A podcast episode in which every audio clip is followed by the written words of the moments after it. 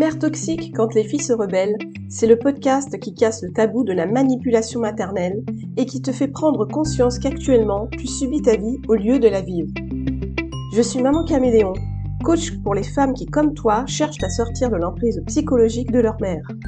Je t'aide à couper le cordon ombilical de la manipulation mentale que ta mère exerce sur toi. Je t'accompagne dans ta transformation pour passer de l'état de petite fille à celui de femme responsable de sa vie, et ce, sans culpabiliser.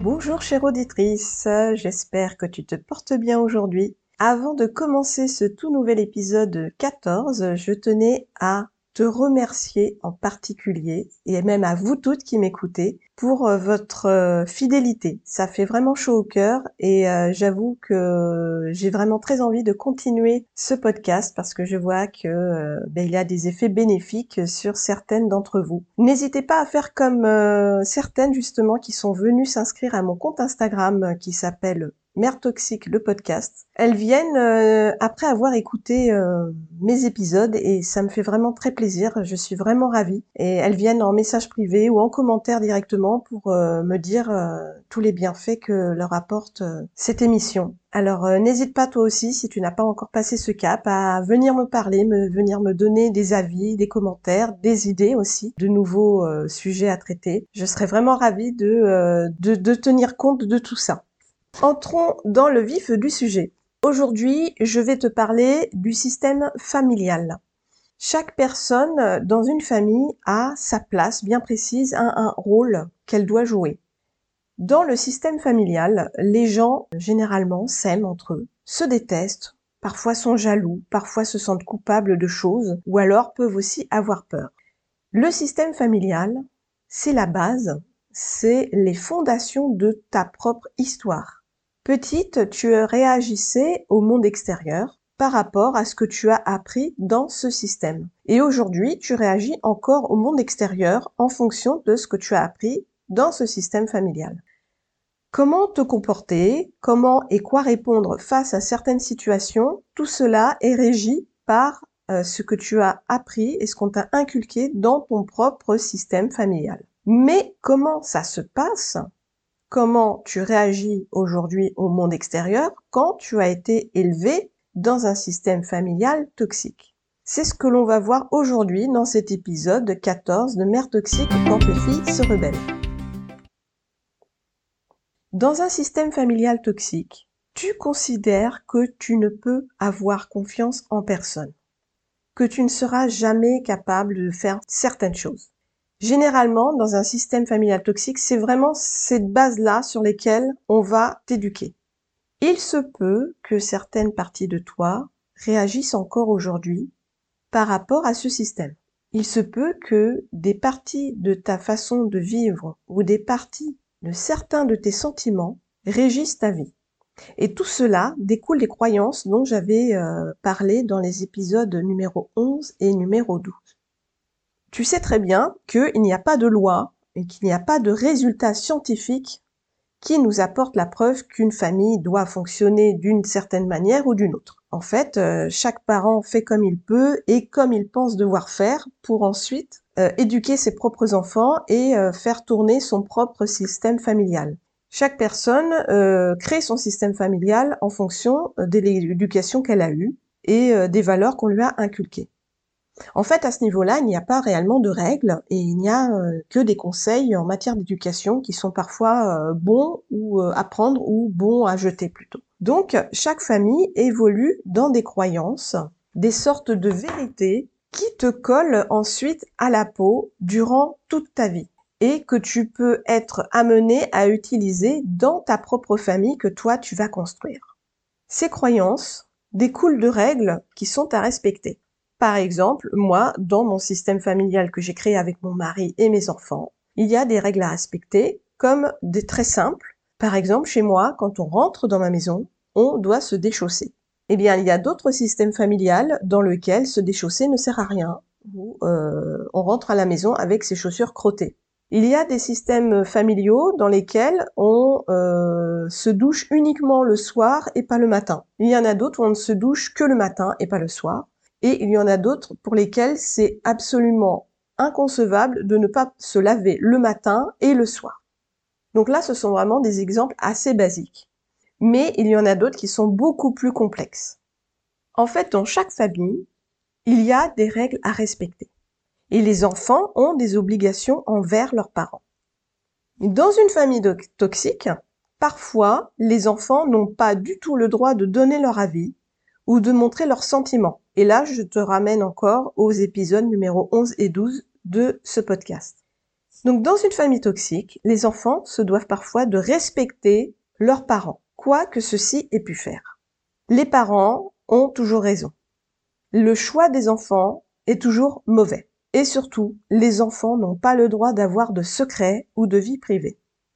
Et à ce propos, je peux citer mon propre exemple. Moi, ma mère a toujours lu mes courriers. Quand des amis avaient le malheur de m'envoyer des cartes postales, elle se faisait un plaisir de les lire. J'ai donc fini par devoir demander à mes amis de n'envoyer des cartes postales que sous enveloppe.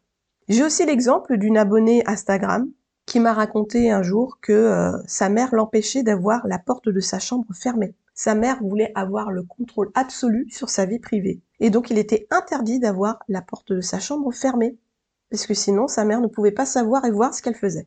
Ces règles ne peuvent pas changer ni évoluer quand on vit dans un système familial toxique. Puisque je te le rappelle, un parent toxique n'est pas modelable. Il reste figé dans ses propres idées et croyances et il refuse catégoriquement de se, mettre de se remettre en question et donc de changer les règles, même si elles ne correspondent à personne et ne conviennent à personne. Toi-même, tu es peut-être aujourd'hui enfermé dans ce genre de règles malgré toi. C'est donc le moment d'en prendre conscience. Je t'invite à regarder autour de toi pour voir comment est ta vie aujourd'hui. Est-ce que tu t'imposes encore des choses parce que tes parents t'ont élevé ainsi? Est-ce que, sans t'en rendre compte, tu te donnes des limites dans ta vie? Est-ce que, par exemple, vraiment un exemple très très simple que l'on peut voir tous les jours, hein, est-ce que, par exemple, tu te forces à ne pas sortir avec des personnes qui sont issues d'une culture ou d'une religion différente de la tienne? On entend aussi souvent des adages comme euh, les enfants d'ouvriers deviennent des ouvriers à leur tour. Est-ce que toi, par exemple, dans ta famille, vous êtes issu, peut-être ou pas, d'une famille d'ouvriers et peut-être que tes parents t'ont dit un jour, ma fille, si tu veux devenir tel ou tel professionnel, non, parce que nous, c'est catégorique, nous sommes une famille d'ouvriers et les enfants d'ouvriers deviennent ouvriers à leur tour. Il y a des familles dans lesquelles on entend nous ne sommes pas une famille de musiciens, donc nos enfants ne font pas de musique. Ou alors non, nous ne sommes pas une famille de sportifs, donc nos enfants ne font pas de sport, ils ne feront pas de sport euh, à haut niveau parce que c'est comme ça dans notre famille.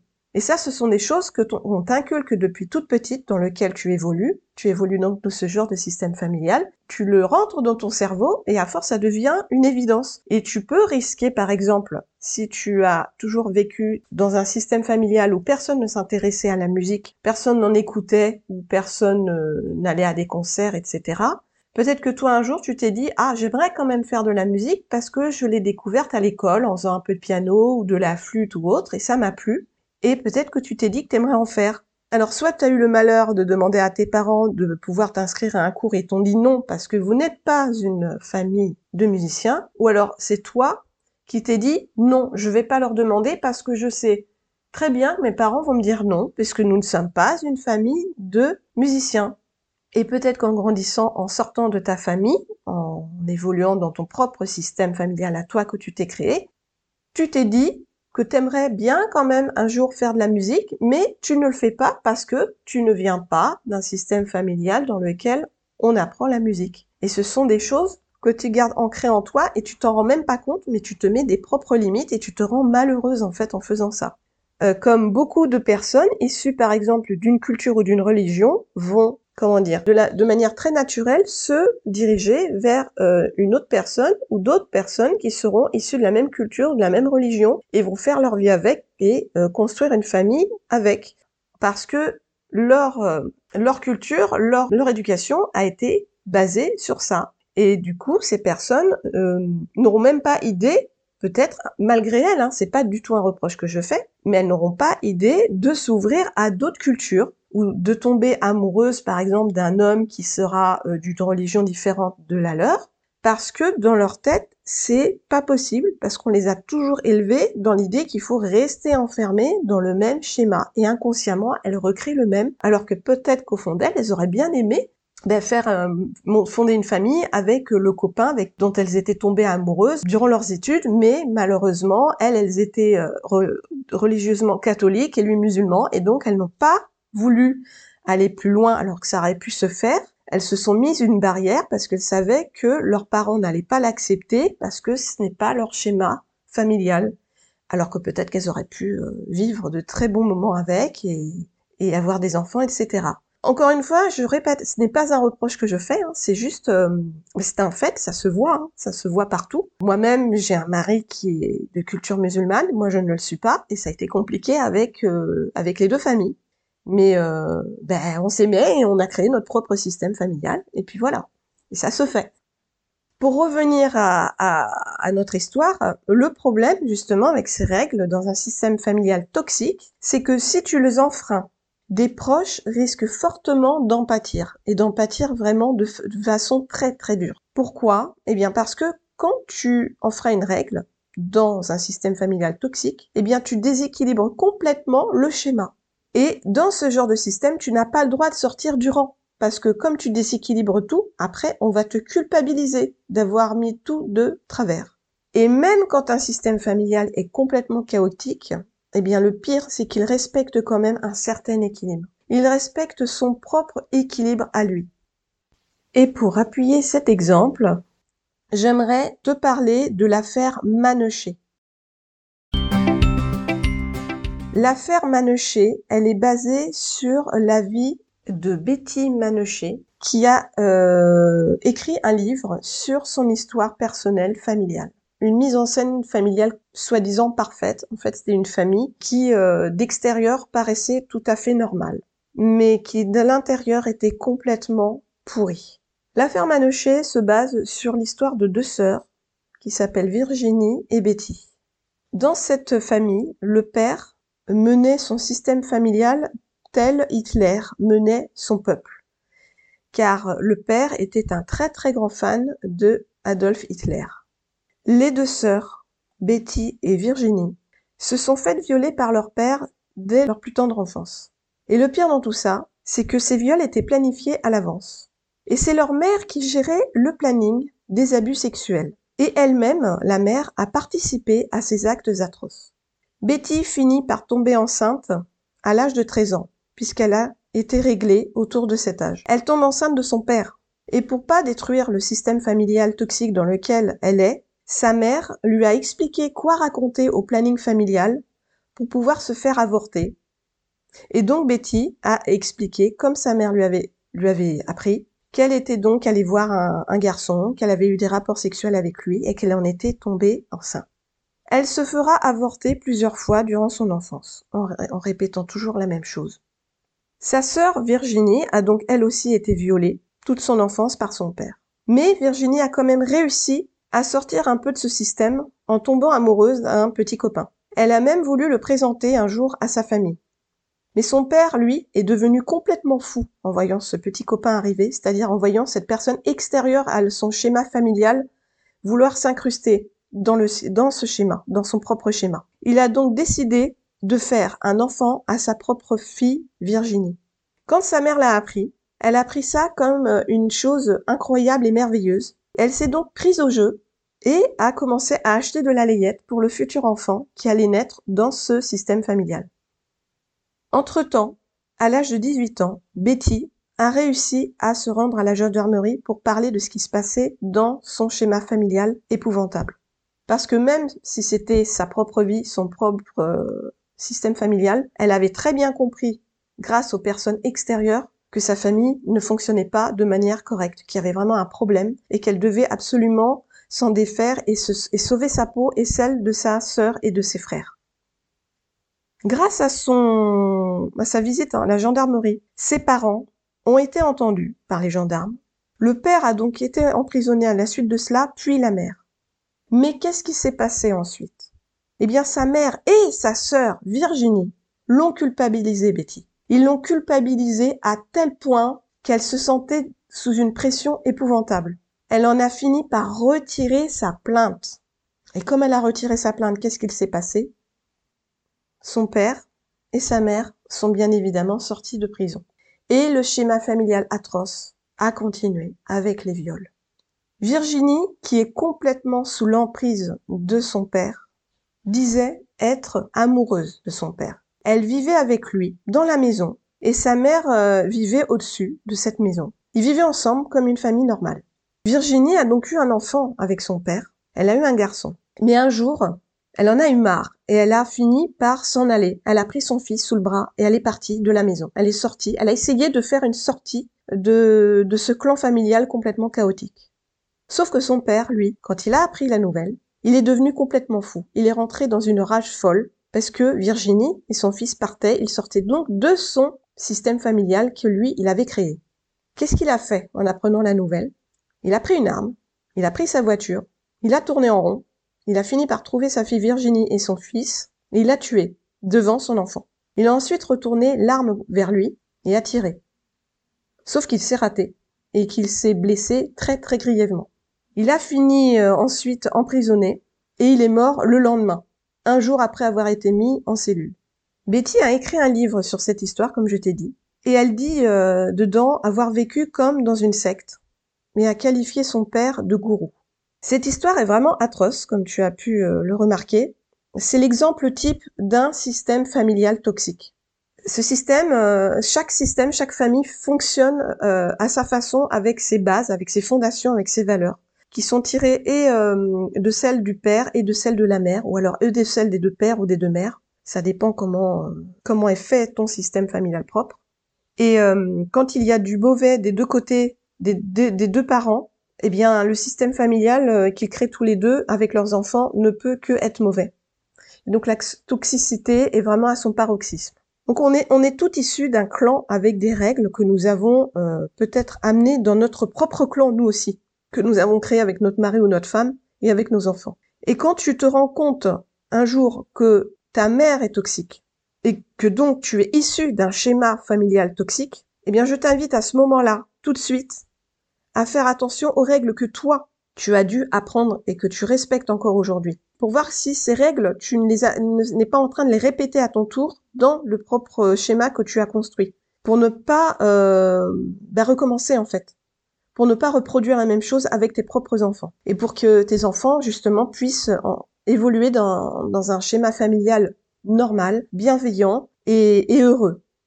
Donc je t'invite vraiment à faire attention à ça si tu n'avais jamais encore euh, pris conscience que euh, la toxicité que tu as vécue euh, dans ton propre foyer, tu peux la ramener dans celui que tu as construit ou que tu vas construire. Il est vraiment temps justement que tu en que, tu réfléchisses à ça, que tu regardes vraiment comment tu évolues dans ton propre schéma pour voir si, bah, si tes enfants, eux, n'en pas eux aussi. Si en plus ils sont encore en contact avec ta mère toxique, euh, fais bien attention, regarde bien ce qui se passe entre, entre elle et eux, pour pas que ça ne revienne ensuite dans ton propre schéma familial à toi. Cet épisode touche à sa fin. Comme d'habitude, je t'invite à euh, me laisser euh, un commentaire où tu le souhaites, soit par mail, soit sur mon compte Instagram, pardon, soit sur ma page Facebook. Tu peux aussi t'y inscrire, hein, n'hésite pas, si t'es pas inscrit, mais tu as envie de suivre les posts, les publications que je fais sur les réseaux sociaux je t'invite fortement à t'y inscrire. Euh, si tu as envie, euh, mets des petites étoiles sur la plateforme où tu, sur laquelle tu écoutes ce, ce podcast. Hein, N'hésite pas, parce que tu, comme tu sais, ça fonctionne comme ça maintenant. Si on like, plus on est liké, plus on est mis en avant ensuite euh, sur les pages d'accueil. Donc bon, bah ça, ça fonctionne comme ça. Donc je me, je me sens obligée de, de le répéter ça permet à ce podcast de remonter euh, dans les fils d'actualité et d'être euh, de plus en plus connu et donc d'être vu à plus de public. Comme tu le sais, si tu as besoin d'un coup de main, euh, j'ai aussi un accompagnement. Donc si cet accompagnement peut t'intéresser, il est décrit, il est développé sur mon site internet mamancaméléon.com. Donc n'hésite pas si tu veux aller y faire un tour et si tu as des questions, je suis là. Ma porte est ouverte à toute question. D'ici là, je te souhaite de bien faire attention à comment tu évolues dans ta propre vie, dans ton, propre système familial, regarde bien ce qui s'y passe. Et eh bien à très bientôt pour le prochain épisode de Mère Toxique quand les filles se rebellent. Ciao ciao